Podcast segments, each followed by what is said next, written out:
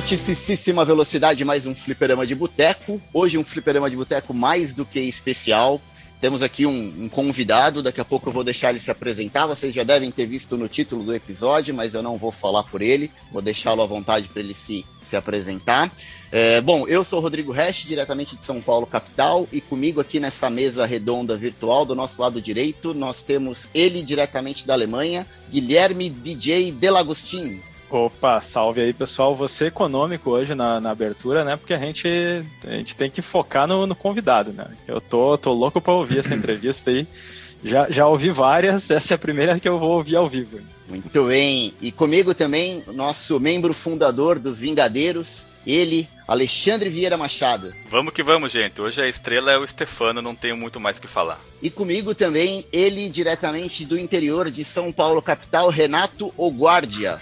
Sou eu. Bem-vindo, Renato. Curto e grosso, como sempre. Mas lógico, cara. Vamos dar tempo pro cara aí, pô.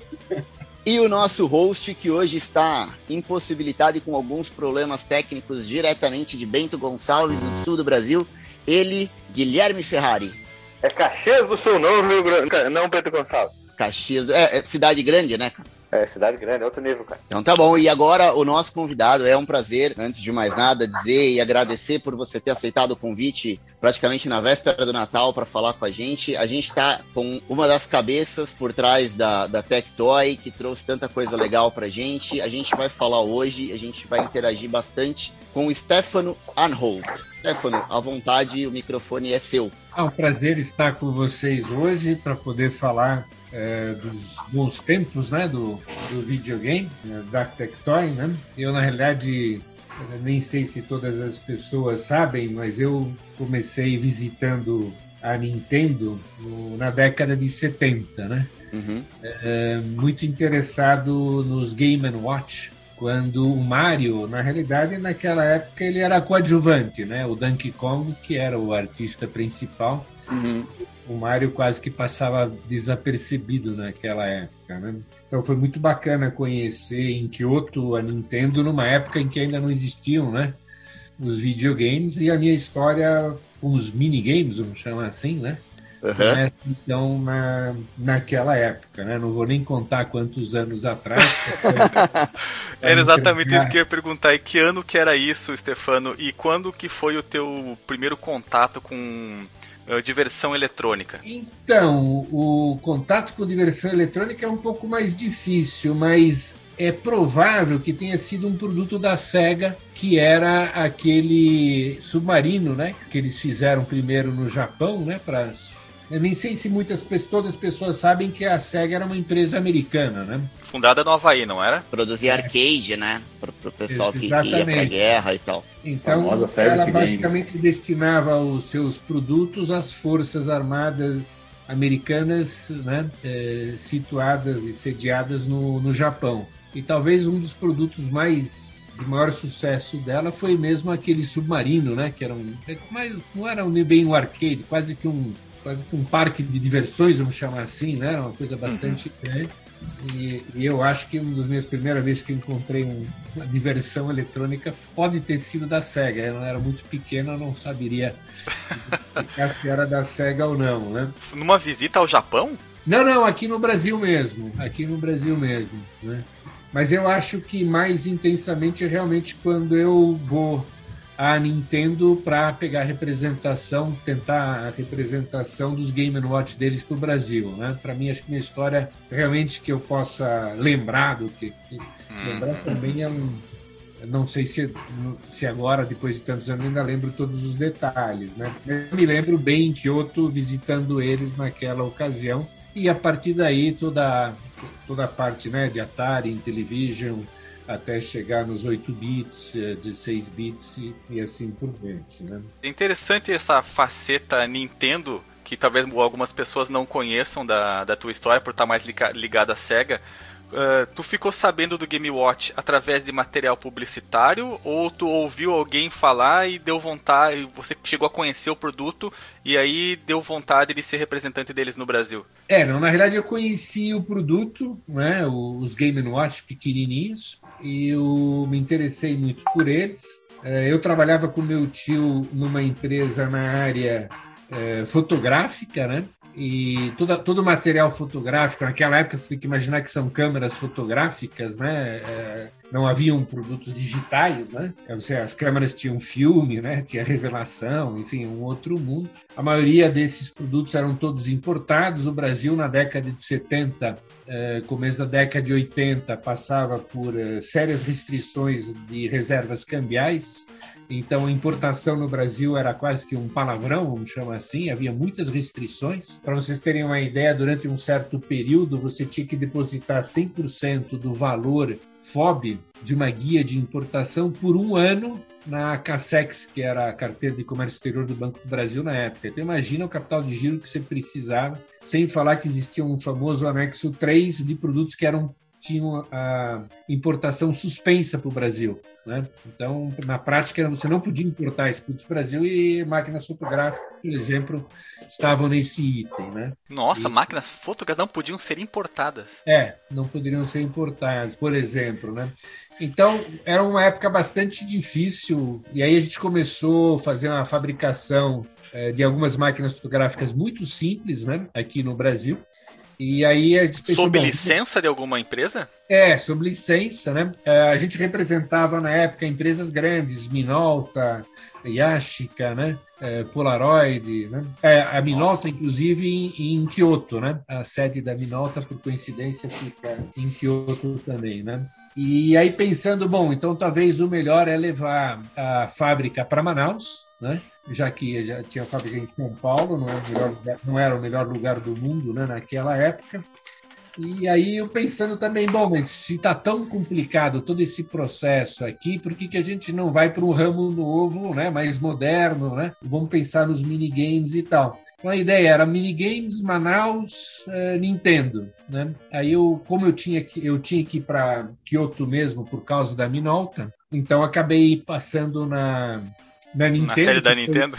é, que foi muito legal, muito tradicional a empresa, né? Ainda é uma empresa de, vamos dizer assim, tinha aquela herança da empresa de cartas de jogar.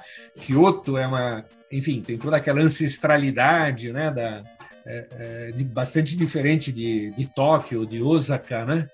É um e... lugar onde tem aqueles portais de madeira, aqueles portais vermelhos, os como chama? Tor, Torus? Eu não consigo me lembrar o nome agora. É uma cidade muito tradicional do, do Japão, né? Então, vamos dizer assim. E aí eu fui muito bem recebido lá. É, foi muito bacana. Você não podia importar produtos acabados né, para o Brasil, né? então a gente tinha que importar, fazer o projeto em Manaus para trazer só os componentes né, do, do Game Watch. E aí a própria Kyoto falou: ah, mas isso a gente não vai conseguir fazer, porque a gente não tem essa possibilidade, mas rapidamente é até muito bacana ele se interessou muito pelo assunto, pelo Brasil, não sei porquê. E aí falou: não, mas a gente tem uma trading aqui que trabalha com a gente, aquelas tradings imensas japonesas, né? Aí eu falo, não, a gente, a gente não tem problema, a gente desmonta o produto, faz os componentes, né? Você só vai precisar montar, trazer a placa montada e tal. Aí fizemos toda a estruturação do, do processo, né? Um projeto muito legalzinho para ir para Manaus. E aí eu meu, fui falar com meu tio, que era o presidente da empresa, né? E aí ele torceu o nariz, pô, mas Manaus, indústria, né? Mas, bah, a Zona Franca ela já estava uh, solidificada ou estava ainda em processo de uh, presença lá? Não, ela já estava. Acho que solidificada não é uma boa palavra, mas já havia um número grande de empresas na área de televisão, né? Enfim, a Sharp, por exemplo, que eu fui trabalhar depois, começou em 72 em Manaus, né? Já com produzir televisores, só para dar um parâmetro, né? É, aliás, Stefano, eu até queria pedir isso para você, porque a gente separou aqui é, um pouco da tua trajetória e a gente viu, né, que você começou na Sharp e depois, óbvio, você passou, acho que a maior parte do tempo na Tectoy até 2019 e agora não está mais, assim. É óbvio que a gente tem uma série de perguntas para fazer sobre o período que você trabalhou na Tectoy, mas acho que antes da gente entrar nessas perguntas especificamente, se você puder dar um apanhado da tua carreira na Sharp, enfim, como é que foi o teu início na Tectoy, conta um pouco. Mas se não se importar, foi. depois dessa história maravilhosa da Nintendo que eu tô fascinado. Era a mesma sequência, porque na realidade o que acontece? Então, a gente come, eu começo a montar esse projeto e aí tá praticamente tudo andando super bem.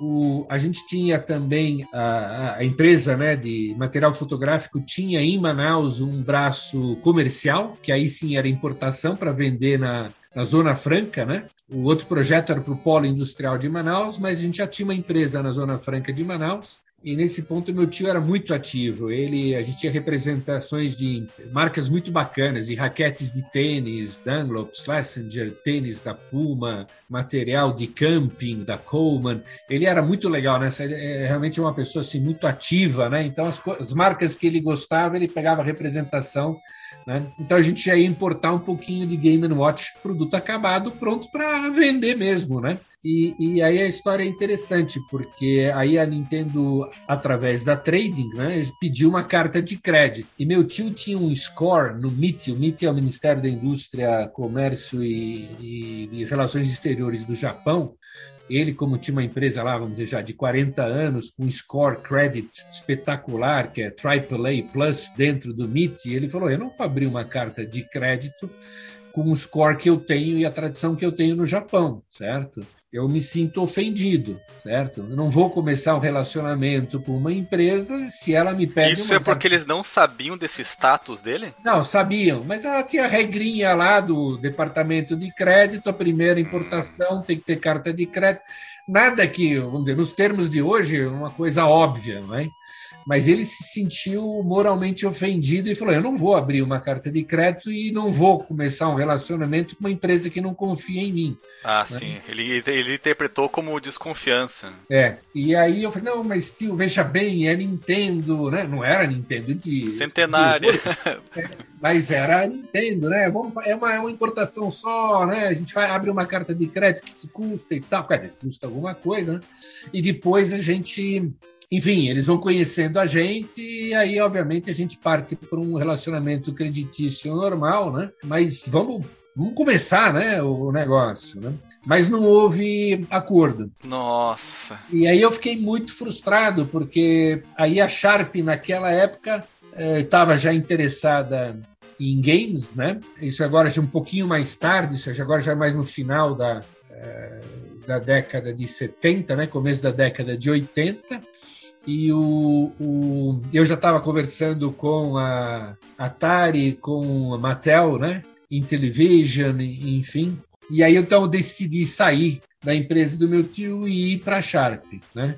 Então aí que está o momento justamente. E aí uma das minhas vontades era fazer os minigames na Sharp, né? E aí o, o até essa é uma história legal, porque aí eu montei tudo. Sinta-se um à vontade para contar, Stefano, por favor, o tempo é teu. É, montei um projeto legal dos minigames, né? E tal, e mostrei lá para o superintendente da divisão Sharp, né? Que era a pessoa que, vamos dizer assim, mais alto nível dentro da divisão no grupo, né? E ele falou: Ó, oh, Stefano, muito bacana esse seu projeto e tal, mas não dá para a gente fazer, o valor do negócio é muito pequeno. A gente aqui precisa olhar no mínimo um, um projetos de 10 milhões de, não me lembro qual que era a moeda de plantão na época, né? É, e eu fiquei muito frustrado, tanto que depois, quando a gente continuar a nossa história, vocês veem que um dos primeiros produtos que a gente acabou fazendo na Tectoy foi o minigame, e a gente até registrou a marca minigame, né? Né? É, porque aí foi a minha vingança, né? Aí... marca, a, a, marca minigame é da Tectoy? É, é, é da Tectoy, é. Caraca, me caiu agora. Me, até me assustei, eu não sabia dessa aí. Acho que é. todo mundo achava que minigame era tipo o produto em si, né? Mas agora da Tectoy, puta, que legal. E, e quem teve a ideia do nome minigame? Boa. Eu chamava de minigames na realidade, certo? No, porque para mim, Game Watch e tal não era um nome. Então, para mim, o, vamos dizer assim, no meu capítulo frustração, né? Se for lá checar no arquivo frustração, o nome era minigame, certo? Então, o, o, aí eu resolvi, falei, bom, então vamos, vamos, né, vamos registrar esse nome, a gente pode promover ele aqui e depois foi um sucesso total e depois tem histórias muito bacanas com a Tiger, né? É, é, e com outras empresas, né? E uhum. minigame era uma coisa que eu conhecia profundamente. Eu não, não tenho nenhuma formação na área de eletrônica, mas eu, eu conheci o. o mas marketing é perfeito, porque minigame é um nome brasileiro, fácil, que uma criança pode falar. E Game Watch é difícil de falar. Até tem um pouquinho de um trava-língua pequenininho. Até os meninos aqui uhum. que estão na reunião falam bem inglês, mesmo assim, não é fácil para uma criança falar, né? E minigame é, olha, 11 de 10 a nota, perfeito, né? É, então, o, então, por exemplo, então para mim a história começa ali. Aí depois na Sharp eu fui trabalhar na área de planejamento estratégico. Uh, e aí tem a negociação da Sharp com a Atari, mas a Atari tinha sido vendida para a Warner, né? Nós estamos aí já em 82, 83. Uhum. E a Atari, vocês sabem, né, que naquela época algumas pessoas de hoje talvez não acompanharam, mas se você for analisar momento, os momentos em que o top de share of mind uh, de marcas nos Estados Unidos, em que a Coca-Cola acho que perde esse, esse, top of mind na cabeça das pessoas, são muito poucos, e um deles foi na época da Atari. Né? Então era a marca e, e, a Warner, então, se achava na época, né? Enfim, então uhum. as negociações com eles eram bastante difíceis, é, para não dizer assim, bastante unilaterais, né? Nossa. Uhum. E, e, a Gradiente disputando, então, com a, é, a Sharp a possibilidade desse negócio, né? E a Gradiente, então, vamos dizer, acabou concordando com uma série de exigências contratuais e acabou levando o negócio através da Polivox, né? que ela tinha uh, adquirido para lançar o Atari no Brasil e a Sharp então lançou o Intellivision com a Mattel, né? É, então eu também já tinha alguns conhecimentos na Mattel na época, né? Mas eu estava mais na área de, de, de, planejamento estratégico e foi meu chefe então, o Moisés Knefsky, né, que fez essas negociações. Eu até participei menos no, nessas negociações, né? E aí na Sharp eu conheci o Daniel Dascal, né? É, que foi quem fundou a. Já na a, Tectoy, né? A Tectoy, né? Então, e ele não me deixou ir para a Tectoy quando ele saiu da Sharp, né? É, quando ele me comunicou que ele deixava a Sharp e aí não sabia nem que ele ia, ele não, não sabia que ele ia fundar a Tectoy, né? Era uma pessoa extremamente correta, então, ele não começou nada enquanto ele não se desvinculou da Sharp, ele só começou a pensar no que ele ia fazer após ter se desvinculado. Né? E aí, o dia que ele falou para mim que ele ia sair, eu falei: Bom, então eu vou junto. Né? Ele falou: Não, você não vai. Você vai ficar na Sharp e vai tentar fazer as coisas que eu não consegui fazer. Aí até eu falei para ele, bom, se você não conseguiu fazer, eu muito menos, né? E, eram os planos dele que ele não conseguiu realizar? Ah, eram, eram muitos, né? Acho que era talvez de uma maior independência da divisão Sharp em relação ao grupo como um todo, né? É, tinha um estilo de gestão diferente e ele não conseguiu, vamos dizer assim, fazer essa independência toda, então talvez esse tenha sido o principal motivo dele ter deixado o grupo, né? E aí ele saiu e eu, e eu fiquei, obviamente, tentando seguir na, na mesma linha, mas aí no, quando chegou em outubro de 87, né? A, a, a Tectoy foi fundada em setembro, dia 18, eu não estava lá. Aí no aniversário do Daniel, em outubro, é, ele finalmente também me convida para ir para a Tectoy, que já tinha sido formada, mas ele tinha muito medo é, de alguma represália da, é, da Sharp, ele pediu para eu não é, não para eu ficar na Sharp até a aprovação do, dos projetos na Suframa, né? Porque quando você está no Polo Industrial de Manaus, né, você precisa de todos os, os incentivos fiscais e os principais deles são aprovados pelo Conselho de Administração né, da, da Superintendência da Zona Franca de Manaus. É, então eu fiquei, vamos dizer, até essa aprovação. Quando essa aprovação saiu, aí eu pedi demissão na Sharp, isso já era em dezembro e aí em dezembro eu vou passo aí trabalhar com ele, né, no, na, na Tectoy, né? Então essa é basicamente a pergunta que vocês fizeram da minha transição é, é, até chegar na Se Tectoy. tu me permite, Stefano, eu ainda gostaria de, tratar alguma coisa sobre a Nintendo. Você não tentou contato com ela depois? Depois da, da negativa do teu tio? É, então, tentei, né? Mas quando eu fui apresentar na superintendência o projeto dos minigames, que obviamente tinha uh, vários fornecedores, a Nintendo de longe era o, o mais importante, né? E me deram aquela ducha de água nem fria, um negócio assim de gelado, né? é, eu tive que abandonar porque realmente eles não se interessaram pelo negócio, né? E nós estamos aí nós estamos na primeira geração, né, de oito do, do, do, Atari e a, e a Nintendo ainda não participa desse mercado, né? Então aí era mais uma uhum. era mais ColecoVision é, Intellivision, Mattel, Atari 2600, é mais, nós estamos nessa época, né? Uhum. Mas a Nintendo não criou nenhum tipo de empecilho por causa da negativa do teu tio? Não, o, você não ficou com uma pecha por ser parente dele e tentar uma negociação futura depois? É, ao contrário, foi, foi uma coisa assim, muito bacana. Foi um, um relacionamento. Foi muito bacana, eles gostaram muito da ideia, foi uma coisa assim que deu muito certo. A, a, a trading eh, resolvia todos os problemas que eles não tinham que se meter, né? De, né? É, é, não, foi uma coisa assim muito, ba muito bacana que não deu certo, não deu certo, como provavelmente outras que eles fizeram. Né? e, e na realidade, quando o Daniel me convidou para ele, ele já, já pensava, obviamente, nos videogames como principal produto para Tectoy e ele fez o contato com a SEGA. Ele já estava avançado num contato com a SEGA com a área de brinquedos, né? Portanto, que o, o Zillion, né? É o primeiro produto que a gente lança, é um produto da área de brinquedos. Né? Vocês se conversavam sobre essa vontade de eletrônicos quando vocês estavam na Sharp? Não, de, não, de, de não. eletrônicos para diversão. Não, então, aí o, o, a gente nunca conversou porque jamais passou pela minha cabeça que íamos sair da Sharp, certo? Né? Eu, na verdade, fui surpreendido um dia que ele me chamou na sala dele ele falou, olha, vou, vou deixar o grupo, estou saindo, sei lá, na semana que vem e tal, né? E, ele era uma pessoa extremamente correta, ele não pensou em, em nada. Então aí ele vai ele primeiro deixa a empresa e ele vai trabalhar junto, não vai trabalhar, mas ele vai para o escritório do Luiz Paulo Rosenberg, que era naquela época no centro da cidade, pensar o que, que vai fazer. E aí o, o primeiro, a primeira atividade não é a Tectoy, é a Elsys, né?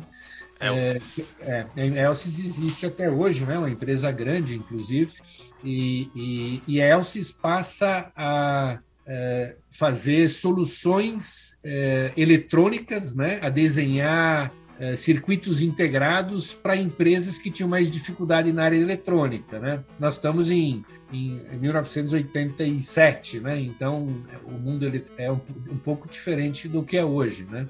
Então, que o primeiro produto foi um controle de reversor para o motor da lavadora de roupas da Brastemp, que aliás acho que eles usam até hoje esse integrado. Né? Nossa, é um, é um projeto de para modernizar a máquina ou era para fa fabricação nacional do componente? Não, você tem que imaginar que o controle de reversão do motor da lavadora naquela época era uma peça mecânica, pesava acho que uns 10 quilos e ela era totalmente mecânica. E os moldes já estavam meio velhinhos e tinham que ser eu estou simplificando um pouco, né?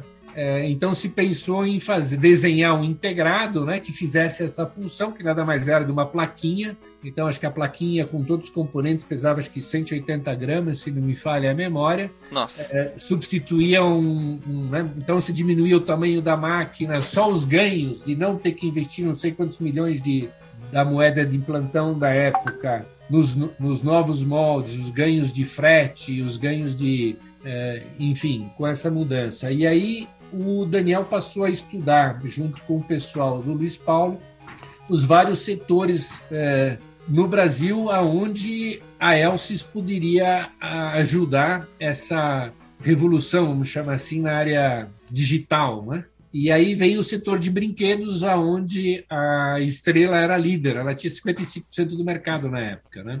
É, e a Estrela realmente não, não olhava para a área de eletrônicos com nenhum carinho, né? enfim, não tinha nenhuma, nenhuma ligação com a área eletrônica. Só que aí o Daniel falou: bom, mas em vez de ajudar a Estrela, né, que seria o normal, ajudar o líder da área, que não tem muita, por que, que a gente não faz um, uma empresa? E aí ele propôs para o Léo Cris da Evadim, né, montar a Tectoy. Então a Tectoy nasce dessa ideia de é, empreender diretamente no setor de brinquedos eletrônicos em vez de ajudar o líder no processo. Né? Então, assim hum. nasce a Tectoy.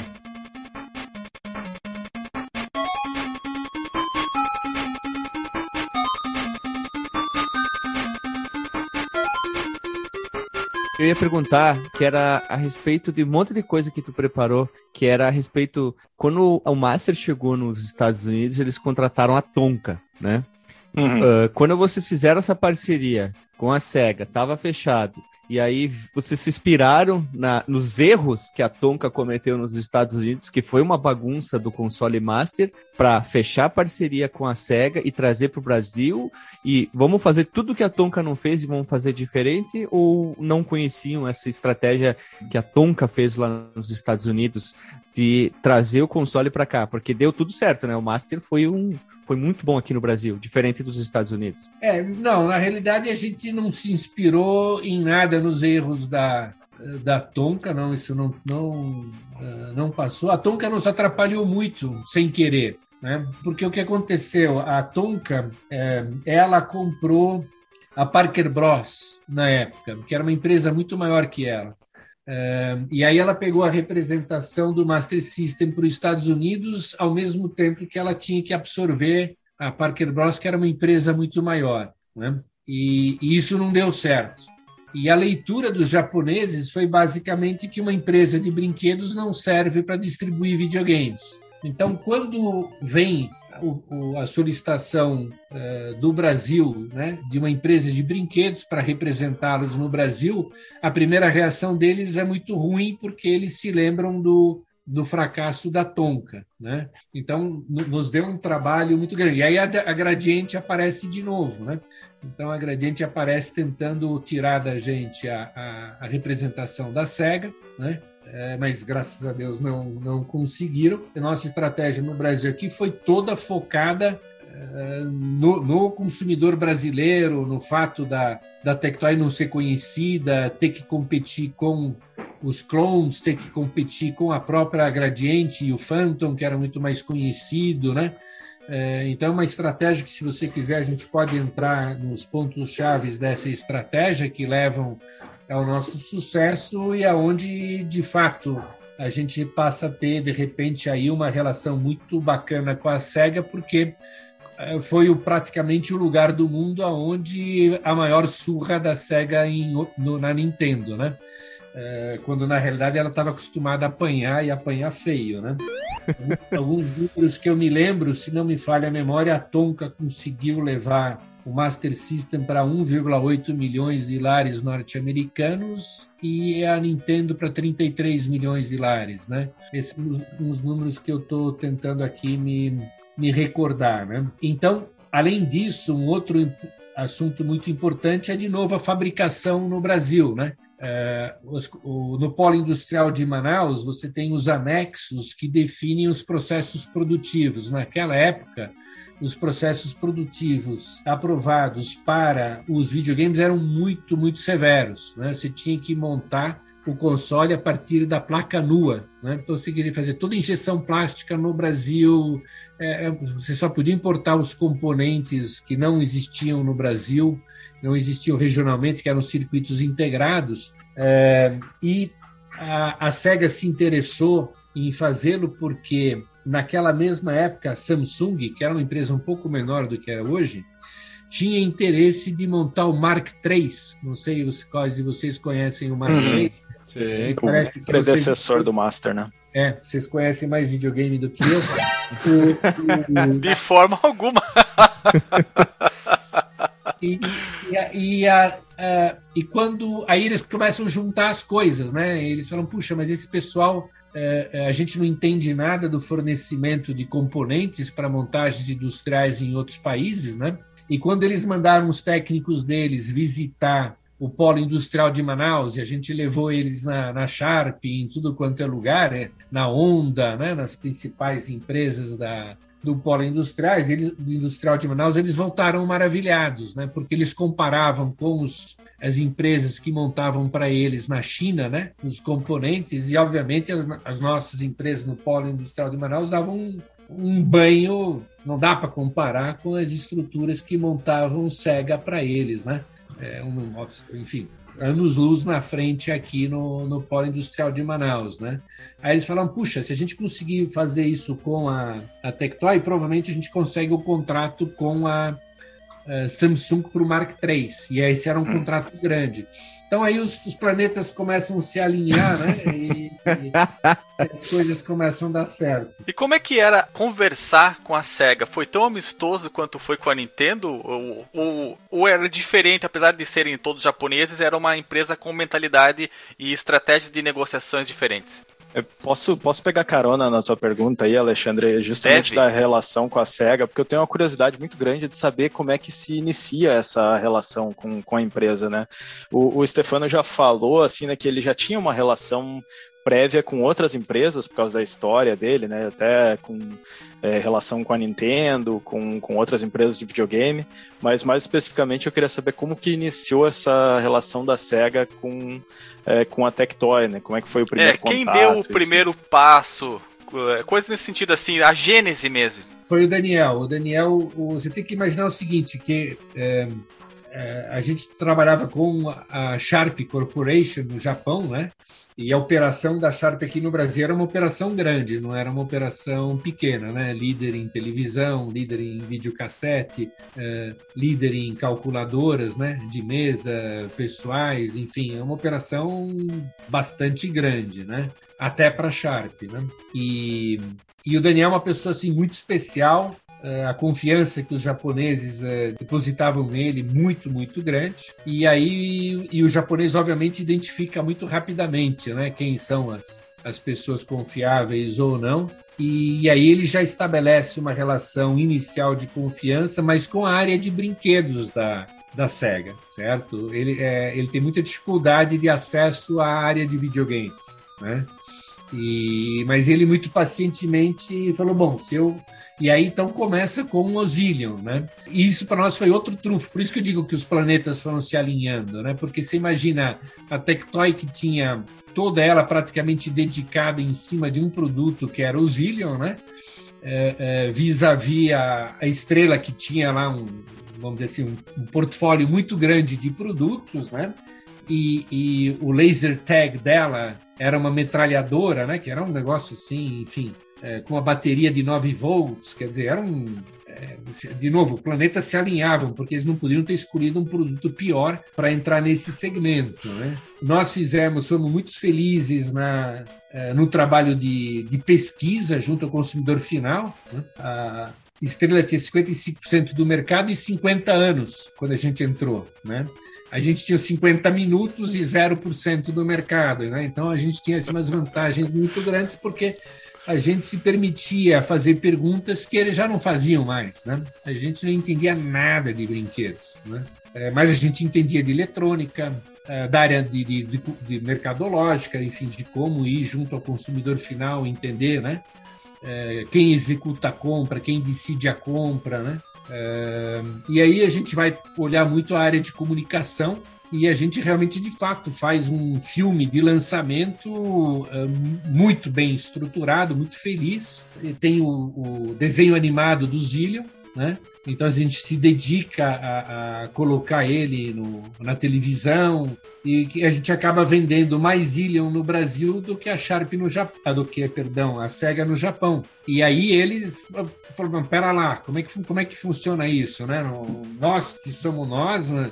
Tem um cara lá no fim do mundo que a gente não sabe nem bem onde fica, ele monta um produto lá 100%, ele injeta tudo lá, comprou todos os nossos moldes, botou na televisão no horário nobre, vendeu mais Vocês do que a gente. compraram o desenho junto com a pistola? Sim, sim, a gente licenciou, né? Licenciou todos os Isso, capítulos, licenciou, desculpe. Fez a dublagem para o português, foi, foi um... A gente fez um Que trabalho, hein? Bem feitinho, né? É, é assim que é, funcionava nos anos 80, toda né? em cima de, de, um produto, certo? Então nós demos um banho na, na, uhum. na estrela aqui com a metralhadora dela, com uma bateria de 9 volts, que é uma coisa fácil a criança comprar e...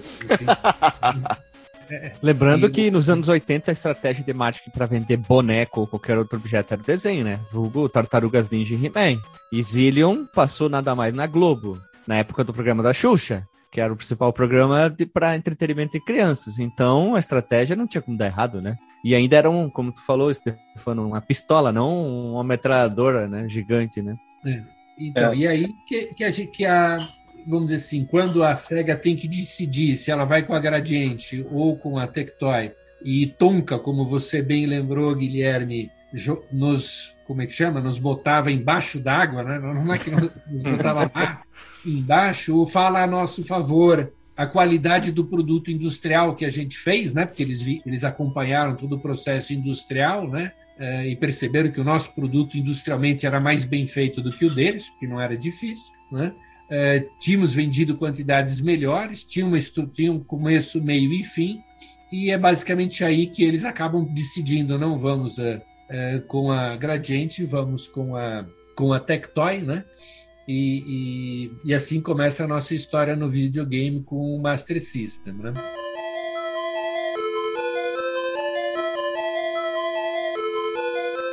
E, e Stefano, deixa eu te fazer uma pergunta, já que é, você comentou bastante sobre a, a impressão que a Tectoy causou com a SEGA no Japão, e a gente sabe que a Sega of America e a Sega no Japão eram duas é, era a mesma empresa, mas eram mundos completamente diferentes e tinha ali uma concorrência muito grande entre a América e Japão. Como é que era a relação da Tectoy? Porque a Tectoy fica, fica meio que no, no meio da troca de tiros entre a Sega of America e a Sega do, do Japão. Como é que era a relação da Tectoy é, para conduzir esse tipo de situação com duas empresas é, tão, com culturas tão diferentes, né? Não, eu não, aí não, aí de novo, os planetas se alinham e a gente se sai muito bem na foto. Não, aí eu discordo de você. A, a, a, o nosso relacionamento formal é todo com a SEGA do Japão, certo? Não tem nada na América. Wait, wait, wait, wait. Ah. Tem, tem planetas se alinhando, você precisa dar um tempo para eles se alinhar, senão não. O nosso relacionamento formal é todo com a SEGA do Japão. Como a gente produz industrialmente o produto, nós, e você precisa incomodar os componentes cinco a seis meses antes da venda e projetos novos, a gente acaba, eh, depois de um certo tempo que eles passam a ter muita confiança na gente, a gente passa a ter um nível de informação privilegiadíssima dentro do próprio universo da SEGA, uma coisa praticamente imaginável. E a gente passa a ter, em alguns momentos, mais informação do que a própria SEGA da América. Tá? É, a gente passa. Lembra que a gente nasceu é, de uma empresa da Elsys que desenhava ASICs, certo? Uhum. Então, de repente, a gente começa a discutir com eles a integração dos é, componentes do Mega Drive, de, se não me engano, 5 e tudo mais. E, e, eles piram com a gente, né? Ele vai esses caras são tudo louco, pelo amor de Deus. Eles estão discutindo agora integração, só que eles manjam do que eles estão falando, certo? Victor Blatt, né, que foi o presidente da Elsys e tal, um, simplesmente um gênio total nessa área, né?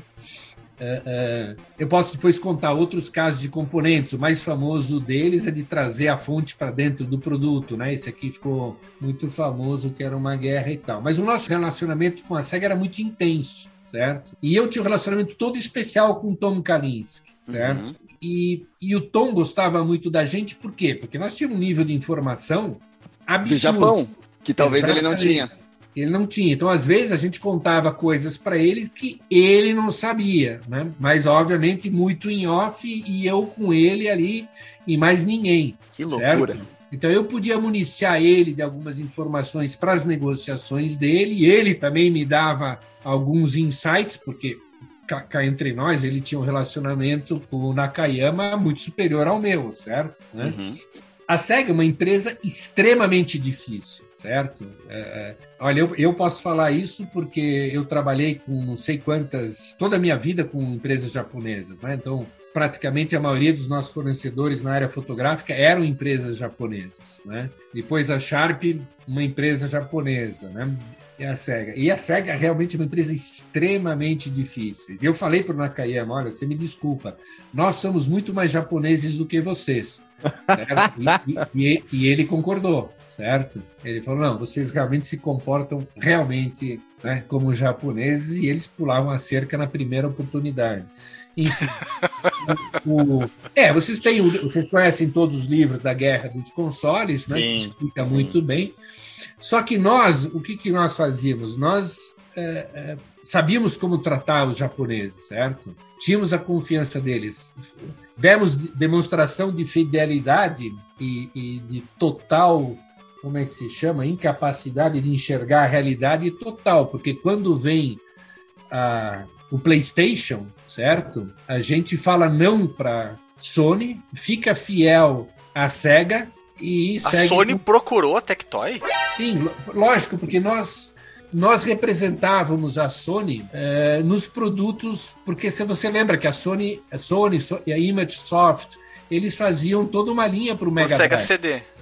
E, uma- e cartuchos também para Mega Drive, né? E uma das meninas que trabalhava na, U- é, na Ubisoft, se não me falha a memória, eu conheci ela eh, numa feira no ICTS, que era uma feira na, na Inglaterra, né? Depois tem um outro capítulo que é o nosso relacionamento com a SEGA da Europa, que também era espetacular. Nesse ponto a gente, a gente se mandava bem. Eu conheço ela, tem um standzinho pequenininho da Electronic Arts, uma mesa praticamente no ICTS, tá? onde tem as grandes empresas do Reino Unido. A Electronic Arts está lá com um pequeno mesa e tem a Ubisoft lá junto. Uma... E eu conheci essa menina.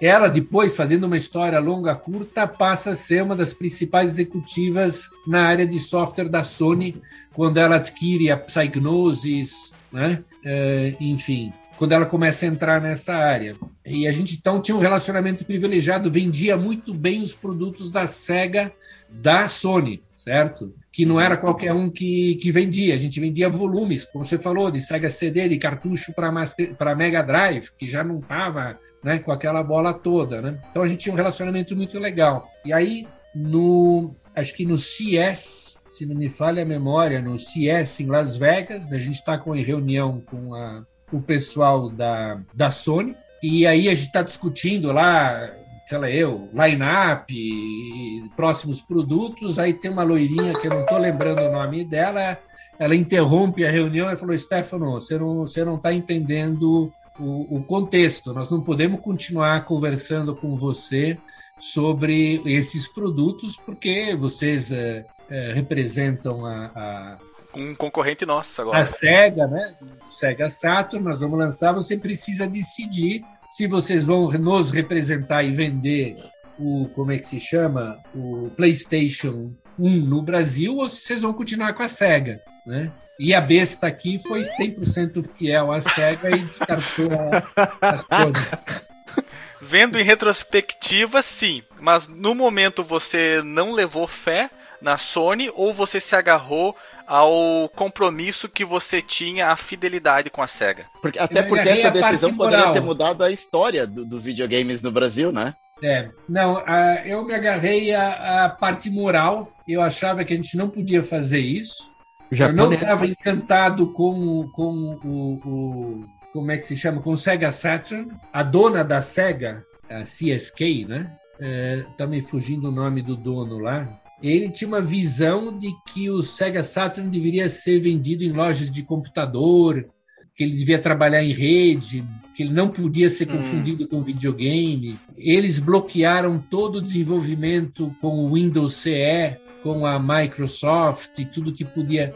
Então, é, Shenmue, todas essas histórias que vocês conhecem melhor do que eu, me mostravam que o Sega Saturn ia ter muito problema, custo industrial, a gente entendia de custo industrial Uhum. muito elevado, certo? É, até o produto da é, Sony, que a gente não conhecia tão, obviamente não conhecia ele tão bem, porque ele não estava no mercado, nós não tinha desmontado ele, né? Mas depois a gente vê que é um produto frágil, né? Uhum. até exageradamente frágil, né?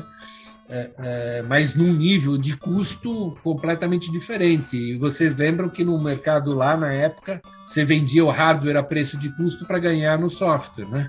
Sim, então, era óbvio, né? Mas, infelizmente, nós somos fiéis à SEGA até debaixo d'água e entramos junto pelo. No momento, no momento você percebeu que aquele poderia ser o, o- o começo do fim para SEGA no mercado de hardware? Não, porque... Ou, ou isso eu- foi depois do, do lançamento do PlayStation, vocês fazendo engenharia reversa nele, desmontando, vendo como funcionava e vocês perceberam, perdemos essa. Então, mas aí você sempre imagina que você vai. é, é o, o, o Saturn tinha muita gordura. Dava para, como é que chama? Reduzir muito o custo industrial dele, reduzindo um montão de funções que não eram utilizadas. Né? Isso foi percebido por vocês e falado pra SEGA ou eles mesmos sabiam porque não, Não, não, houve revisão?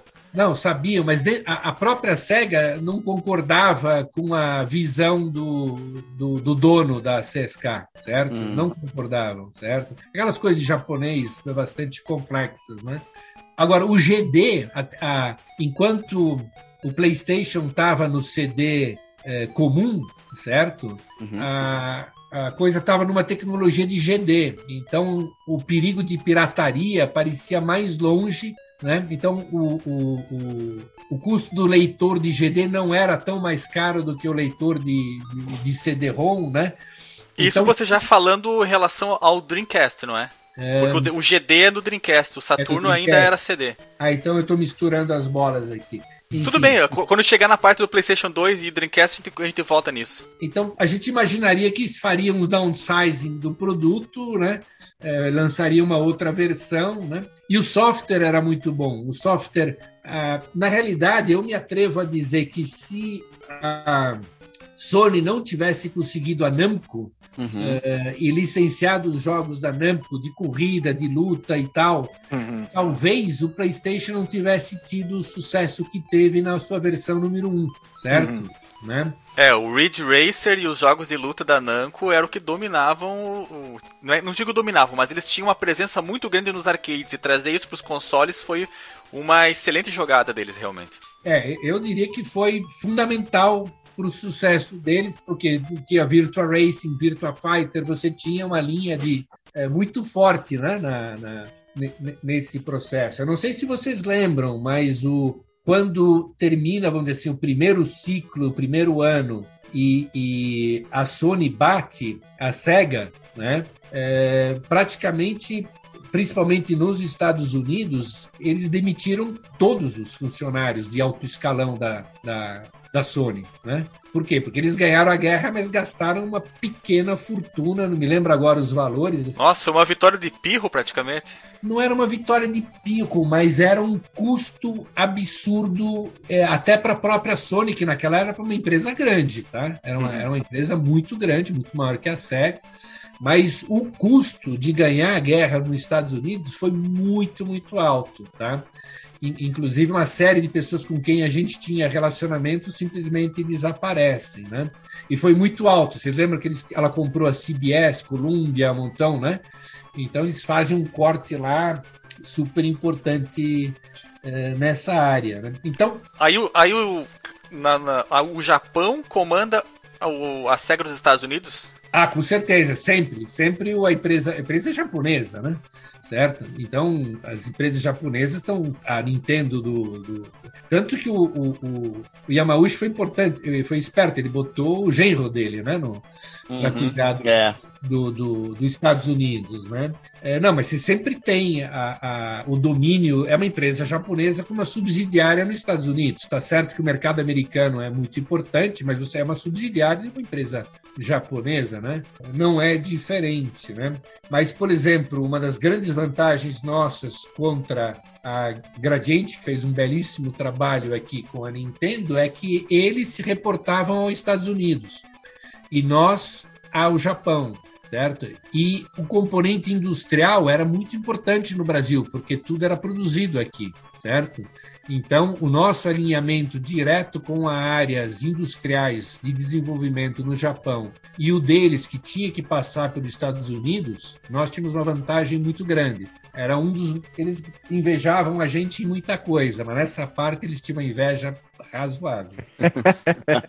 É, eu, eu queria aproveitar que a gente chegou nos 32 bits para falar sobre um assunto que eu acho que começou a ficar bem forte nessa época, que era a pirataria de software no, no Brasil, especialmente nos consoles, né?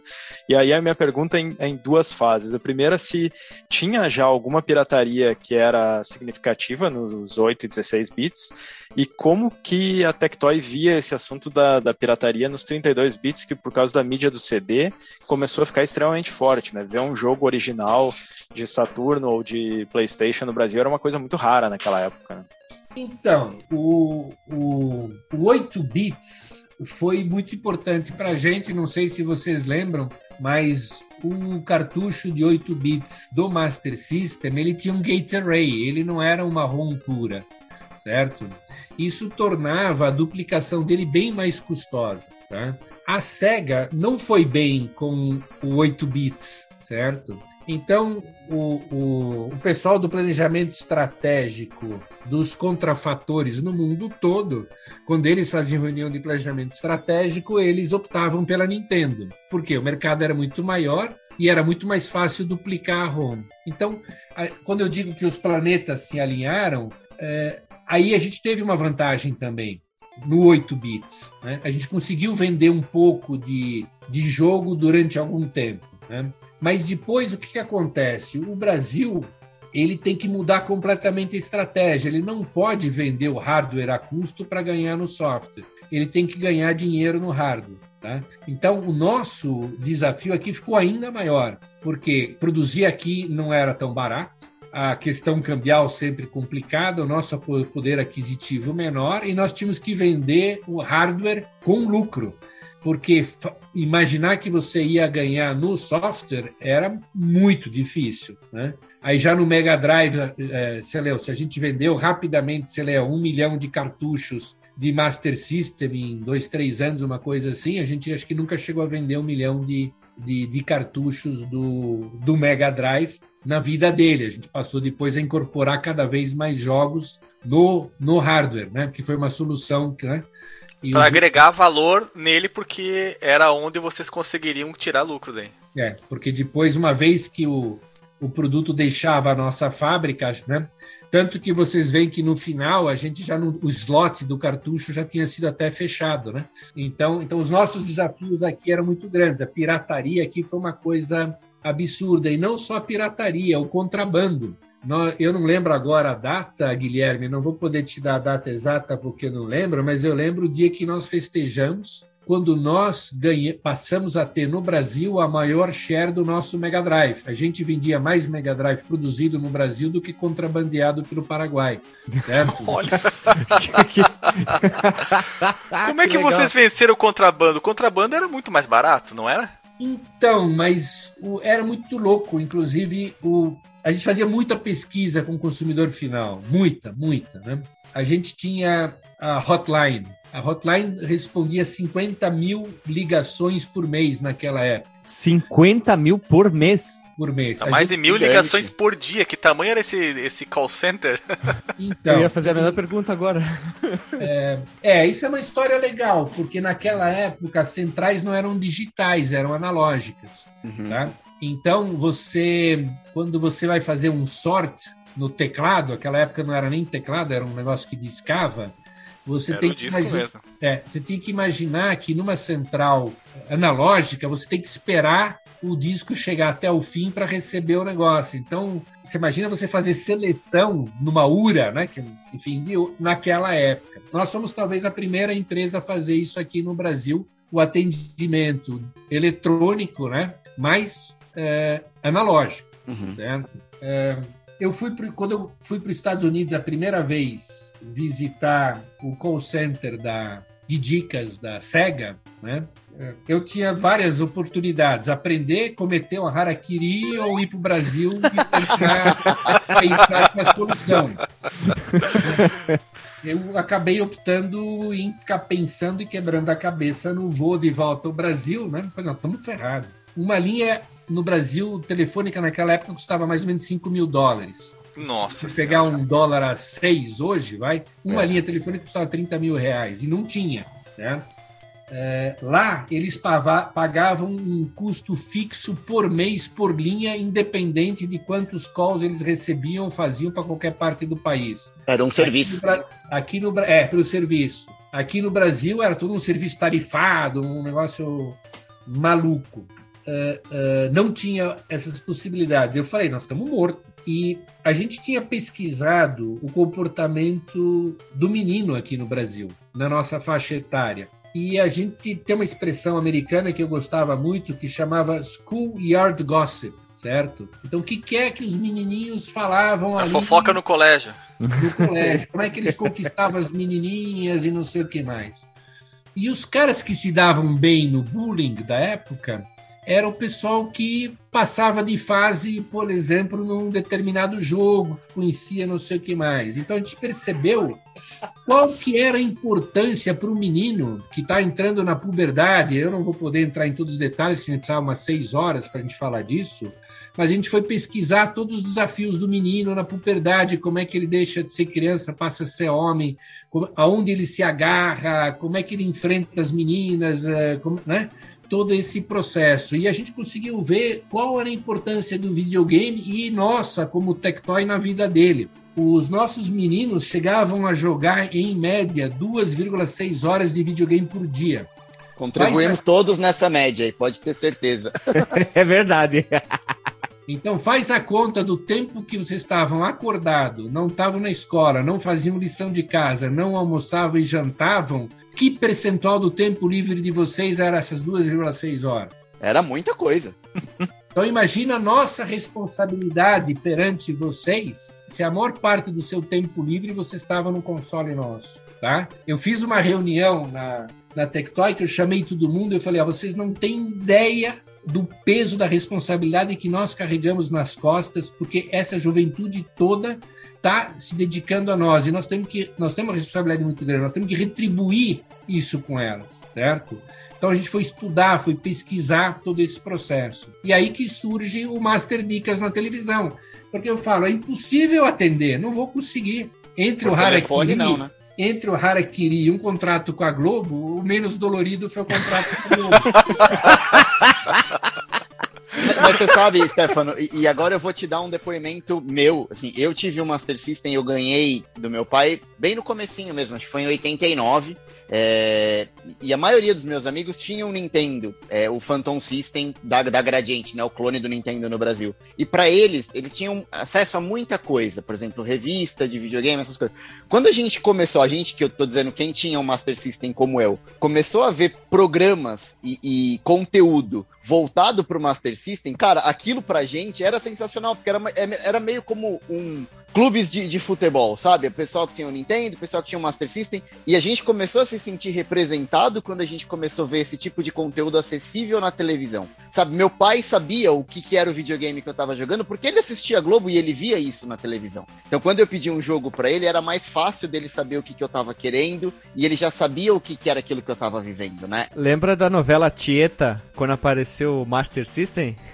Sim, propaganda, propaganda nas novelas, é. cara. Os pais todos assistindo e começaram a ver e entender um pouco daquilo, pelo menos saber o que, que era, né, o videogame, Stefano. É, como é que foi é, essa, não, não, digo a negociação com a Globo, mas como foi o retorno? O que, que vocês escolheram dessa, dessa campanha de marketing é, ostensiva que teve, né, na, na televisão brasileira? Foi espetacular, né, porque a gente ia pesquisando, né, o, o que os seus hábitos, o que, que vocês faziam, o que, que vocês queriam, né? Nós tínhamos a possibilidade de definir o nosso line-up de cartuchos. A Gradiente não, ela dependia do contrabando.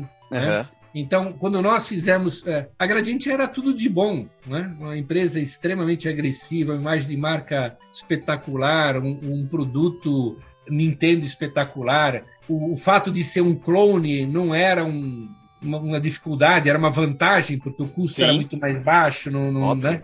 Então a gente tinha tudo contra a gente. Então nós tivemos que buscar o quê? As coisas que eram a nosso favor, que era o óculos, a nossa uhum. pistola é muito com jogos muito melhores do que o a Duck Hunt, sei lá como é que chamava aquele negócio deles lá. E a gente precisava retribuir a preferência que vocês deram para gente. Né? Aí então vem uma, o, o, Master Club, o Sega, o Master Dicas, que depois vira né?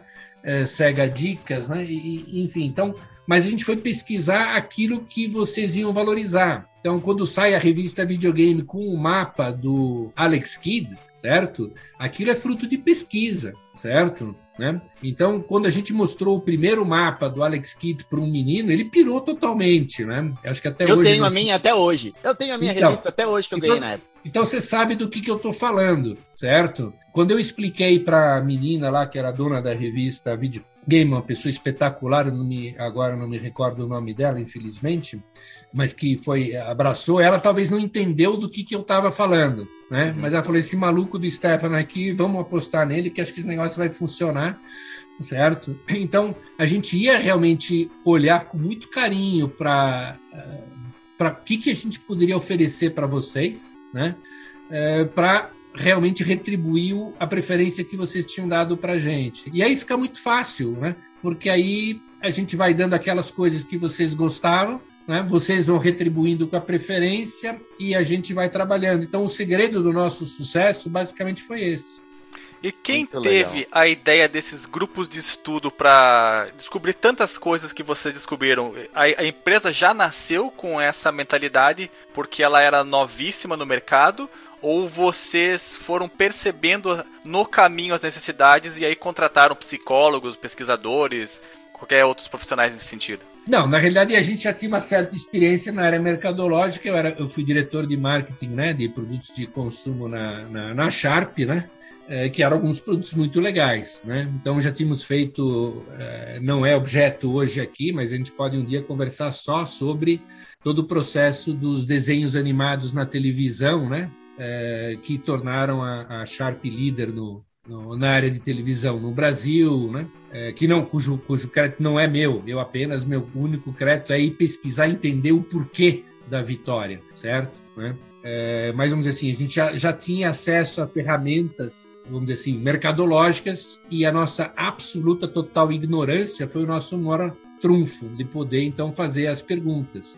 E eu falei das 50 mil ligações por dia é, e da nossa hotline, só que o que, que a gente conseguia fazer? A gente conseguia ter, num único dia, entre 800 e 1.500 respostas estatisticamente válidas porque quando vocês perguntavam para a gente uma dica, a gente em geral perguntava para vocês uma coisa de volta, certo? É, vocês viram, viram recentemente um, um, novo comercial de videogame? Né? E a gente tinha lançado, sei lá, no dia anterior um, um comercial. Aí vocês diziam para a gente: não, não vimos nada. Não, a gente viu do, lá, do Mortal Kombat 3, espetacular e não sei o que mais. Né?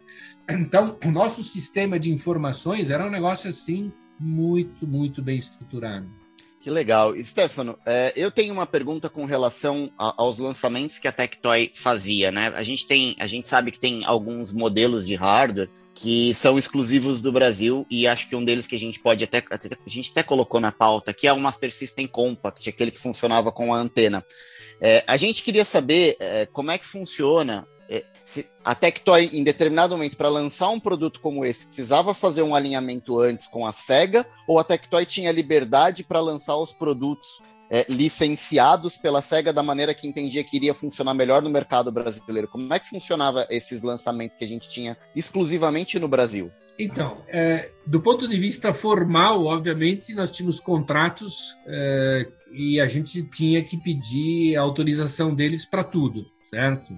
Do ponto de vista prático do dia a dia, depois de um certo tempo, é, a gente já não pré-aprovava com eles filmes, é, material publicitário, essas coisas, porque a gente fazia mais do que um por dia e uhum. eles não conseguiam nem aprovar. Nós, uma vez, mandamos a prestação de contas da área de propaganda e promoção para eles, eu não me lembro, 40 caixas, uma coisa assim, e eles ficaram extremamente bravos com a gente. Falaram, pelo amor de Deus, nunca mais manda isso, o que vocês fizerem tá bom, não, não tem nem espaço para guardar esse negócio aqui e tal.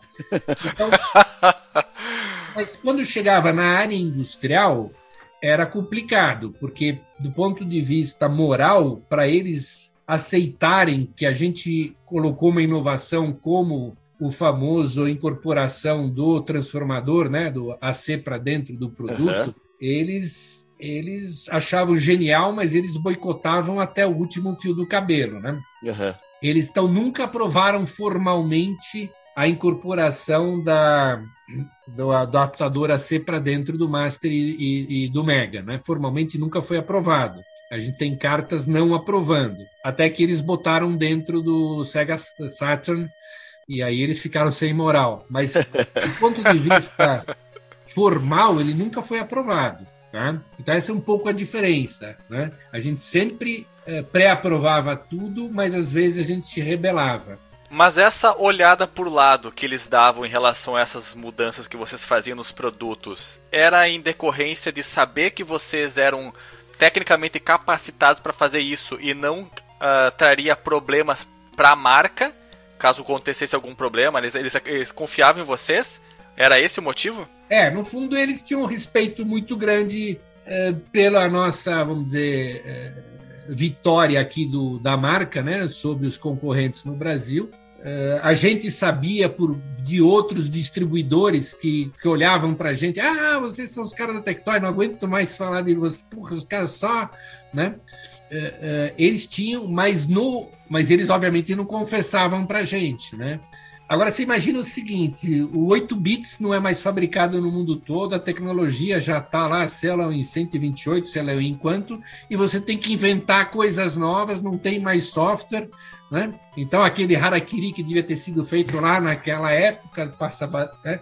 Então, não é fácil. Então, a gente tinha que inventar coisa. Bom, vamos fazer um produto sem fio, certo? Né? Ah, porra, bom, sei lá eu, vamos testar, né? E nesse produto, por exemplo, tem um lance muito legal. Tinha um componente que eu acho que era um diodo, se não me falha a memória, que nas especificações do fabricante do diodo, ele poderia ser utilizado em certos ranges de tensão, né, de amperagem, de, né? e, e, nós trabalhávamos num range fora. Para quem entende re, realmente de eletrônica, não fazia a menor diferença, porque não havia estresse nenhum, mas do ponto de vista das especificações técnicas, nós estávamos fora. Então, Estavam descobertos. Não... É. Então, eles não aprovaram formalmente o produto por causa disso. Foi uma forma que eles encontraram de não aprovar, certo?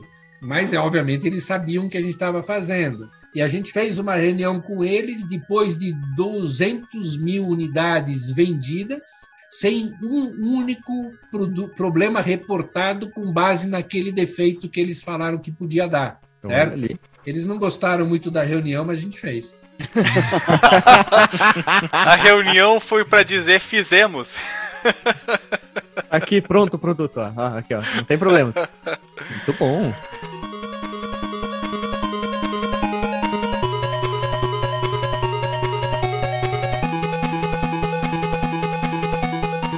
Localizações como exemplo, trazer para o Brasil de uma maneira completamente maluca, vou usar esse termo, inédita, o Phantasy Star 1 para o Master traduzido. Eu vi os amigos meus jogando isso aí. E na época eu tinha um Atari ainda. Aquilo foi tipo, né, explodir a cabeça. E coisas como o próprio jogo do Yu Hakusho, a série Wonder Boy adaptando, né, para os jogos da, da, da, própria Mônica, ou outros jogos adaptando só que saíram para o Game Gear e trazendo para o Master que os gringos lá fora hoje pagam tipo fortunas por esses cartuchos, ou o próprio jogo como Show do Milhão, que não dá para entender como tem aquele áudio tão bom no Mega Drive, é tipo explodir a cabeça.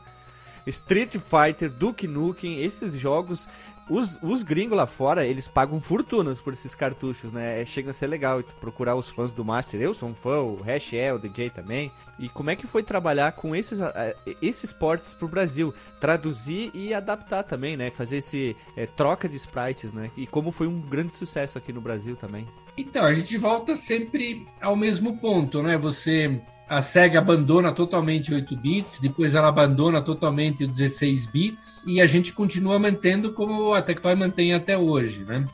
Então você tinha que se reinventar eh, todo dia, né? Então a gente vai buscar uh, todas as alternativas possíveis. O, o role-playing game era uma coisa que me sempre uh, me chamava muito atenção, porque se você pegava, por exemplo, no Japão, o percentual de jogos para Mega Drive que eram role-playing games era muito grande, certo? E aquilo me intrigava. Por que, que tantos jogos, né? Tanto tamanho percentual do line-up deles de cartuchos e 16 bits é role-playing game. Aqui tem que ter alguma coisa, não é possível, né?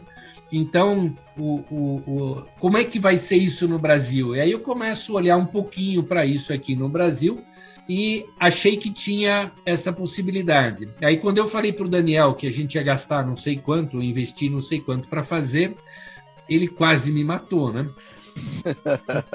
é, é, mas ele falou: Estevam, você tem certeza? Eu falei, Daniel, não tenho, eu não posso ter certeza nenhuma. Eu não estou não, não tô, a, a, pensando aqui em, em, investir muito recurso para fazer muita pesquisa. Eu prefiro investir o recurso realmente direto é, na, na localização, né? É, eu preciso vender 10 mil cartuchos, que é o que eu estou estimando para pagar as contas, né? E o Daniel foi ótimo. Ele falou: Stefano, ou você vende 10 mil cartuchos, ou você sabe que vai te acontecer, né? Então.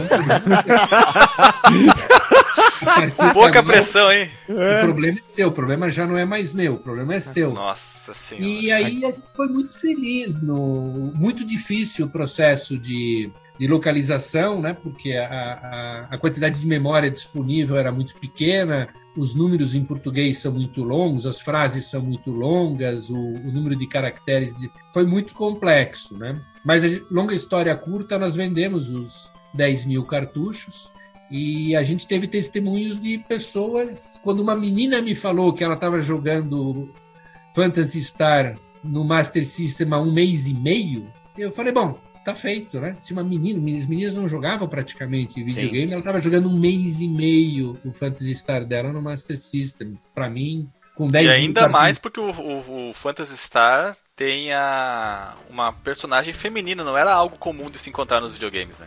Então, e, e quando vocês vão falar em Duke Nuke, certo? Para Mega Drive, quem, quem salvou o Duke Nuke para Mega Drive foi o carinha que trabalhou no Phantasy Star, certo? Porque eram os calabouços do, do Phantasy Star, certo? Que resolveram o problema que ninguém conseguia resolver da primeira pessoa no Duke Nuke do, do Mega Drive.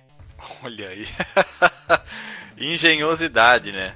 É, falando no, no Duke Nukem, né, eu vi numa entrevista que tu falou que ela, vocês licenciaram o Duke Nukem de uma empresa que já tinha licenciado da, da empresa original, né, que a empresa era, era a ID Software, né? Ou, ou quem que era? Williams, não era? GT, GT, GT Services, acho que chamava. É, uma Mas, empresa uh... americana grande de... Era basicamente um vendedor de software, né? Uma empresa comercial, uhum. mas que ela fazia licenciamentos em função do volume. É, GTI, é, GT Interactive, é, isso mesmo. E, e, a gente já tinha algum bom relacionamento com ela porque a gente licenciava os, os direitos delas para os uh, eh, PCs, né? Os jogos de PC. Essa foi uma outra vantagem importante. A gente tinha um relacionamento forte. Eles já tinham visto o que, que a gente fez pelo Duke Nukem PC, né? É que eles tinham os direitos para o Brasil. Aquele, não sei se vocês lembram, aquele outdoor, né? Do, do, GNU que eles piraram quando eles viram né, um americano veio uma foto de um outdoor daquele tamanho e tal, com aquela explosão e todas eles piraram e a gente conseguiu fazer esse licenciamento, mas a gente sofreu para fazer esse, esse cartucho. E é contar do, do Street Fighter, né? Conte, conte. Não, aquilo, tá, aquilo tá é magia negra, né? pauta para perguntar. É, aquilo lá é magia negra, né? Ah, então, macumba, alguma coisa assim, né? Então, aí você imagina, a gente... O Street Fighter a gente foi muito feliz, né? No, na introdução do Street Fighter no Brasil. Aquele, o outdoor do Street Fighter com aquela também com aquela ilustração né, de todos os caracteres também foi uma peça assim muito bacana que uh, as pessoas depois relatavam que piravam na rua né que ficavam parados no pedia para o pai se parar o carro né para uh, uh, enfim para poder ficar vendo o outdoor. Que que tinha essas ideias uh, vamos roubar o que o Guilherme falou, malucas de colocar a imagem de um jogo num outdoor no meio da cidade? Então, pesquisa de novo, né? Porque o, a gente se tornou muito craque na comunicação de como falar com vocês, certo? É, a gente pesquisava muito. E lembra que a gente fazia pergunta para vocês na, lá, né? Line. E eu, todo final do dia, eu recebia em cima da minha mesa a, a, a, os resultados da pesquisa do, do dia anterior certo? E a gente falava com 800 a 1500 de vocês todo dia, certo? Tá? Então vocês diziam para a gente o que vocês queriam, né? E eh, muitos de vocês precisavam da anuência do pai para comprar alguma coisa, claro, certo? verdade. E vocês diziam para a gente que quando tinha o outdoor, é, vocês falavam, ah, pai, lembra esse aqui que eu te falei. Aí o pai olhava e falava, ah, esse, aí então tudo bem, filho. Estou né? resumindo um pouquinho, a pesquisa era mais longa. Mas enfim, então aí a gente começa a falar do Street Fighter, mas falou, como é que nós vamos hum. convencer um japonês de lançar Street Fighter para o Master System? Né? Isso vai ser impossível, né? Bom, aí que a gente então faz o teatrinho, né? A gente pega um televisor menor possível, acho que 14 polegadas, que é para o cara não conseguir ver nada mesmo,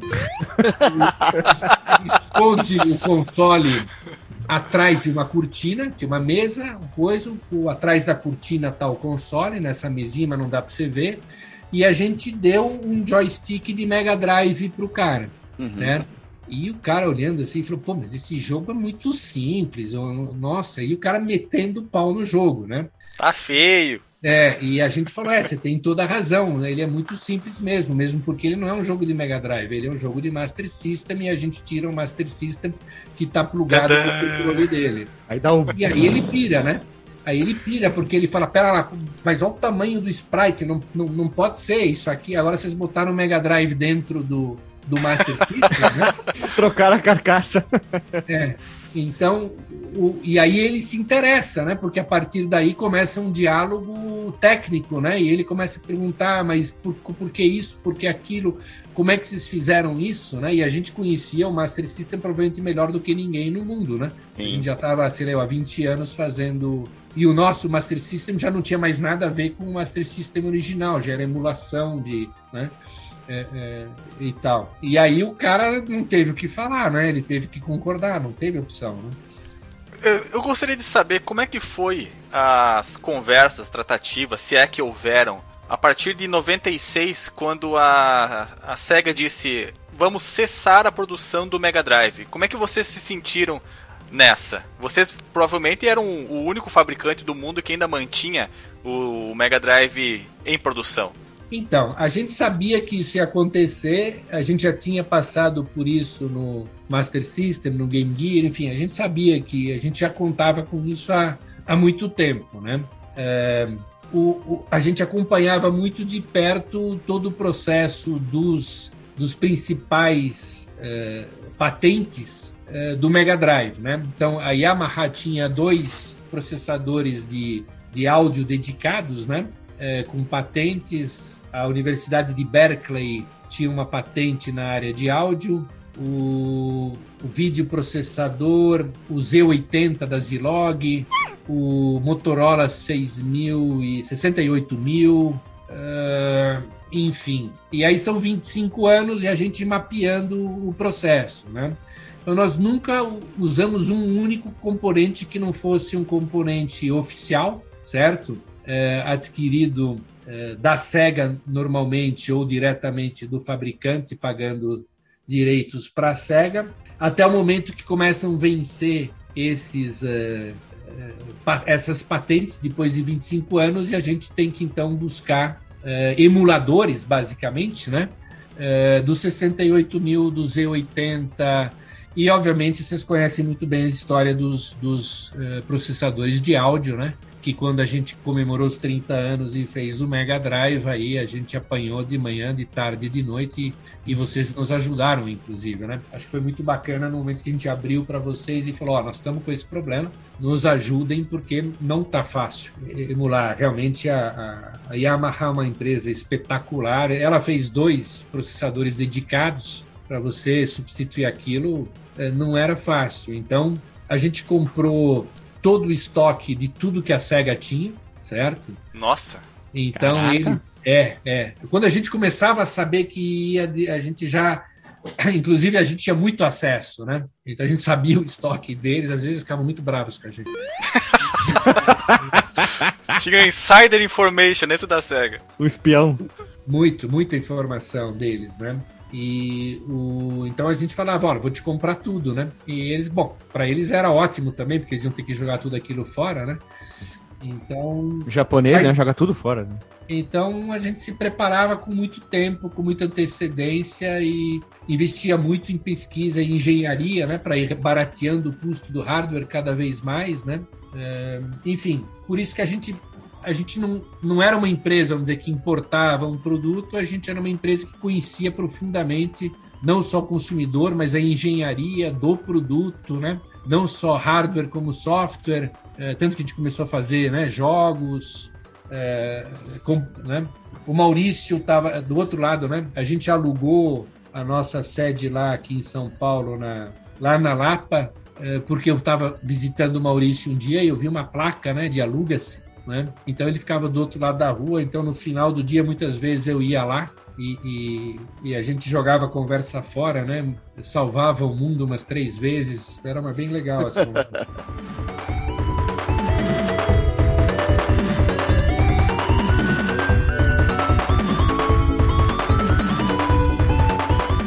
Stefano, eu queria te pedir uma pergunta que eu sei que quem tá ouvindo, quem poderia ouvir, deve estar tá, assim com coceira no corpo, assim, com um monte de coceira. Será que teria que há um tempo atrás sair o, o, sei lá, um Saturno Mini, um Dreamcast Mini, tinha essa possibilidade ou é zero, impossível? Pela Tectoy?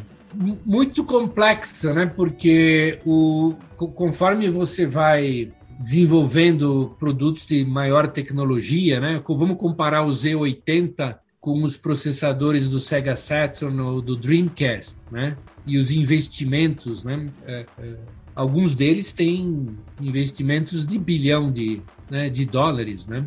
Uhum. Então, as emulações de um Z80 ou de um 68 mil é uma coisa, né? Quando você chega num produto mais complexo, é, você tem as telas mudando radicalmente a sua definição, né? Os processos ficam cada vez mais difíceis e mais custosos, né? Então, para ir para vender quantidades muito pequenas. Então, essa matemática já não fecha. O próprio Mega Drive que a gente fez para comemorar os 30 anos foi um produto comemorativo de 30 anos. Aquilo, aquela conta não, não fechou nunca, né? Hum. Então, chances agora, pequenas. É, gurizada, agora a gente tem que fazer a pergunta, né? Nós aqui do podcast, do Fliperama, a gente é muito fã de Fórmula 1. A gente adora Fórmula 1. Às vezes a gente esquece o videogame e fala de Fórmula 1. Então, acho que tu já deve estar adivinhando qual é a pergunta pela aquela foto lá na tua parede lá. O contato com o Senna, com a SEGA e o jogo do Super Monaco GP2 Ayrton Senna. Como é que foi esse contato com o piloto, a pessoa? O que, que ele achou? Ele, ach... ele conhecia videogame? Como é que foi a conversa com, com o Senna sobre isso? Então, com a SEGA, é, é, a gente propunha muita coisa, né? É, então a gente queria fazer finanças pessoais no videogame, eles mandavam a gente para aquele lugar. É, enfim. E aí um belo dia Queria colocar gente... um Quicken dentro do Mega Drive. É. É. Um dia a gente chegou e falou do Senna. Aí nos Estados Unidos a gente tinha que explicar o que era a Fórmula 1, eles não tinham muita ideia do que a gente estava falando, quem era Ayrton Senna. E quando a gente estava em Haneda, na sede da coisa, e Irimagiri-san já trabalhava na SEGA, era vice-presidente da área de tecnologia, Irimagiri-san, eles dizem que quando ele entrou na Honda, a Honda só fabricava veículos de duas rodas. Né? É, esse é o accolade do Irimagiri. É. E, é, a Honda começou com bicicletas motorizadas. E Irimagiri-san, toda a área de, de, eh, de Fórmula 1, né, de motores, de competição, respondia à vice-presidência dele na Honda. E aí a gente fala do projeto e os japoneses, oh, sim, sou, sou desse, oh, sou desse. Oh. Então eles começam a entender do que, que a gente está falando, a gente não precisa explicar nada, certo? A primeira vez e única também, né? Porque, e aí a gente vai. Os planetas se alinharam aí também, Stefano? É. e aí a gente foi conversar com o, o, o, o Senna, tanto que a placa que eu dei para ele, né, é o primeiro herói brasileiro imortalizado num, uh, num jogo de videogame, né? E, e, eu falei, olha, vamos, Ayrton, vamos, vamos, vamos fazer uma coisa inédita, vai, vamos, vamos colocar você num, num jogo de arcade de videogame, né? Para todas.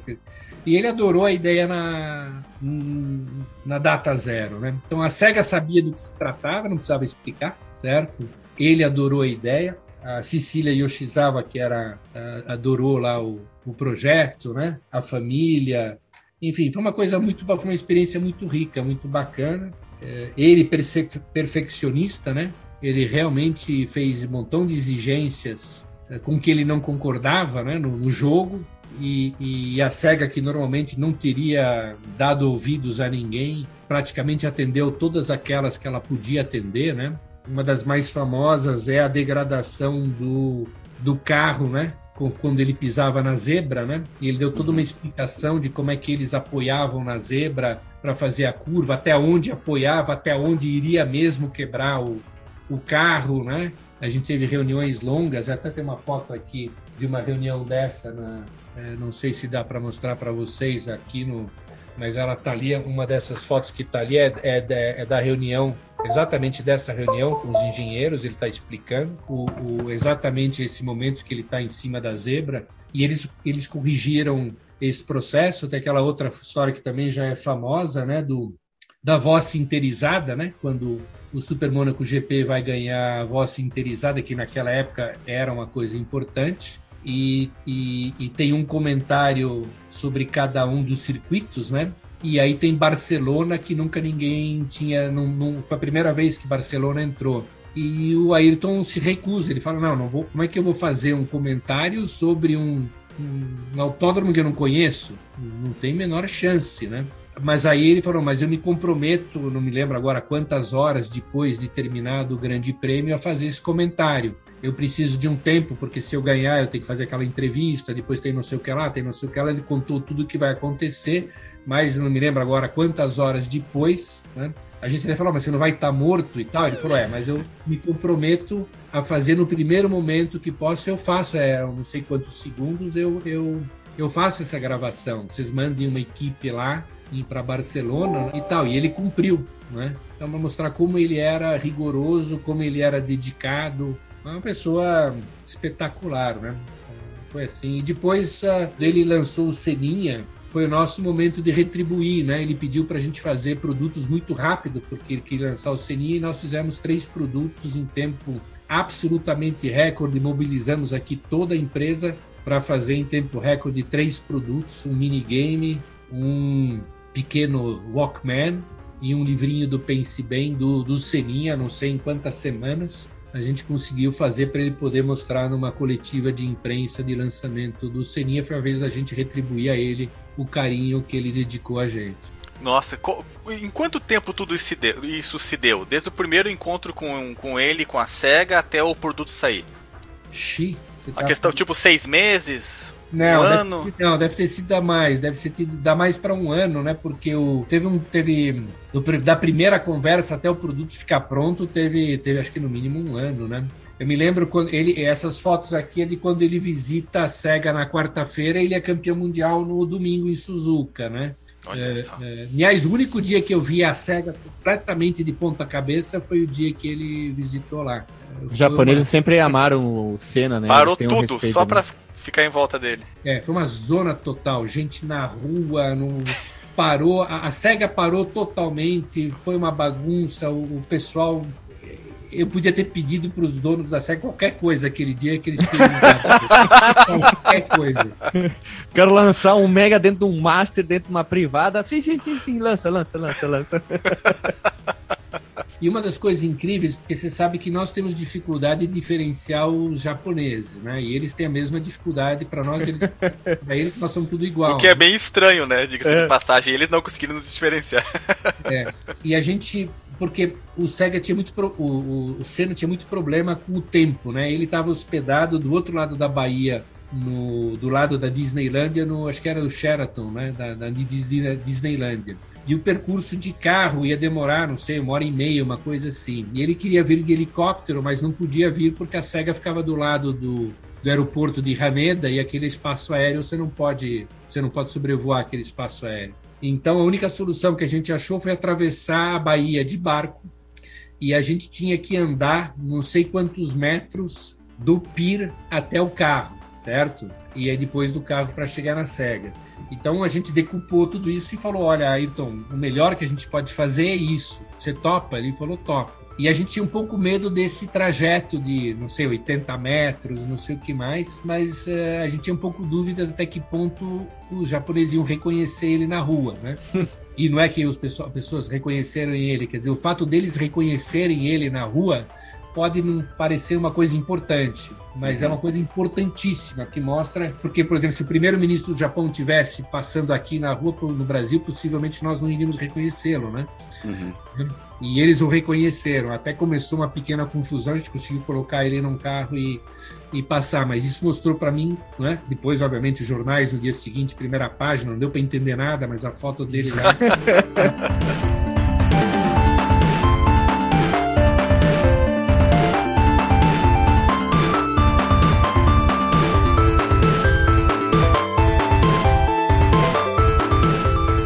pessoal, a gente não pode ficar aqui 30 horas, mas por mim eu ficaria aqui, sei lá, uma semana inteira conversando, porque a gente poderia extrair o máximo possível de informação do Stefano. Foi super solícito é, abrir espaço na agenda dele para gravar com a gente. Eu tava até hoje de manhã assim, ó, a mão tava tremendo de nervoso mesmo, porque para nós é muito legal mesmo. Esse, ainda, Stefano, esse aqui é o nosso episódio número 300. Então legal. a gente reservou, a gente reservou Parabéns. Falta daqui a pouquinho, falta saiu 300, então a gente vai lançar um, esse episódio especial, essa entrevista. Acho que todo mundo estava bastante ansioso, nervoso, porque para falar contigo das Nossa, experiências. Nossa, o café quase não desceu hoje, cara. É, é. eu, eu, eu, disse, por que, que eu tô nervoso? Mas eu tava tão nervoso, sabe?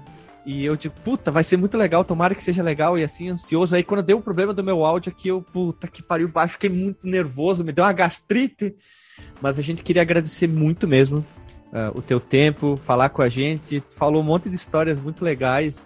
Uh, a gente sempre vê histórias da Tectoy, uh, de pessoas contando, e agora a gente poder ouvir de ti a história mesmo, que tu vivenciou é muito mais interessante e é muito mais gratificante pra gente. A gente tá já chegando perto dos 40, a gente viveu muito dessa história dos videogames do Brasil. A gente joga e a gente tenta sempre resgatar. E tu poder falar isso para nós é tipo, não tem preço. Nós chegamos a um nível que a gente tá muito empolgado mesmo, muito feliz mesmo, agradecer mesmo de coração. Gurizada, queria também te agradecer. Quem quiser é, falar bem rapidinho, depois deixar a palavra pro Stefano. Gurizada, se quiserem falar alguma coisa rapidinho. Eu, eu, vou, eu vou puxar, Stefano, porque o Guilherme falou que a gente tá quase chegando nos 40. Eu acho que eu sou o mais velho do pessoal aqui. Eu tenho 40 anos, é, como eu disse para ti durante a gravação. Eu ganhei o meu Master System em 89. Eu queria dizer que, assim, a missão de vocês foi cumprida. A minha infância e o meu contato com os videogames foi muito melhor porque eu tive o Master System, porque eu tive a Tectoy junto comigo. Então, eu, eu queria de verdade agradecer por tudo o que a Tectoy e, e por tudo que você fez para a indústria dos videogames no Brasil. É, realmente não tenho palavras, nunca imaginei que eu fosse trocar ideia contigo pessoalmente, mesmo que de maneira virtual. Mas olha, é sensacional. Obrigado pelo, pelo teu tempo, achar um buraquinho na agenda para falar com a gente. Muito obrigado pela disponibilidade, Stefan. Imagina, eu que agradeço a oportunidade de poder trocar algumas ideias com vocês e tenho que agradecer também, né, a preferência que vocês deram na, na época, né, é, escolhendo um produto nosso. Isso é uma coisa para nós assim muito gratificante. A Sonic tá aqui, ó, no coração. Tanto que é meu personagem favorito dos videogames, né? Eu tive um Master, jogava, queria tanto, e Sonic sempre vai estar tá aqui. Mario é bom? É, mas o Sonic tá aqui, Tectoy. Eu sempre falei, sempre me xingavam aqui no cast que eu era ceguista e sempre fui ceguista por gostar bastante. E Alexandre, DJ, vocês querem falar alguma coisa antes da gente deixar a palavra, passar Sim, a palavra? Sim, claro, eu gostaria de agradecer imensamente por Stefano. Eu jamais imaginei que nós pudéssemos nos ser agraciados com a presença dele aqui no podcast. Nós sabemos o, o quão ocupado ele é, a agenda dele deve ser lotadíssima deve ter feito marabalismos em relação aos horários para conseguir encaixar essa conversa conosco, meros desconhecidos. Agradeço imensamente pelo, pela recepção, Stefano. Estamos gratíssimos. Até me faltam palavras para uh, expressar o que, que significa esse momento para nós. Mas tudo que eu posso dizer é que eu estou satisfeitíssimo, felicíssimo e gostaria de, se possível, conversar mais contigo em outras oportunidades. Tem tanto assunto ainda para ser uh, elucidado, tantas dúvidas que, que eu tenho, mas se essa for a única vez que nós conversamos, eu já me dou por satisfeito, foi esplêndido para mim. Muito obrigado. É, o, meu agradecimento, né, além de somar tudo que vocês já falaram, né, não, não vou repetir tudo, mas carrega tudo que vocês já falaram, é também pelo Stefano ser essa pessoa tão acessível, né, e, compartilhar tanto dessa história que é, é a nossa história, né, a história dos videogames no Brasil. A gente tem esse podcast hoje em parte por causa disso, porque a gente viveu essa história e quando a gente procura, né, sobre a Tectoy, sobre a história do Brasil, tem lá uma infinidade, né, de, de entrevistas do Stefano sempre compartilhando essa história e, e, e é muito importante, né, manter esse registro. Então queria, né, além de fazer todo esse agradecimento, né, da, da, da Tectoy, né, de fazer parte da, da nossa infância, também agradecer por compartilhar sempre essa essa história que é tão bacana para nós, né? Conhecer isso, né? Como é que era por dentro ainda. Então, muito obrigado aí, Stefano. Agora, Stefano, se tu quiser fazer algum jabá, o que você está fazendo, se você quer revelar o famoso estou voltando pro videogame, vou lançar um novo alguma coisa, acho que a gente ia ficar bastante feliz porque podemos dizer fácil fácil que você é a pessoa talvez mais famosa e mais importante do, dos videogames aqui no Brasil. Todo mundo sempre quando lembra, ah, videogame tem que falar com o Stefano, Stefano, Stefano. Então, agradecer novamente pelo seu tempo e ter conversado com a gente, como falou o Alexandre, nossos meros pequeninos que nós somos aqui.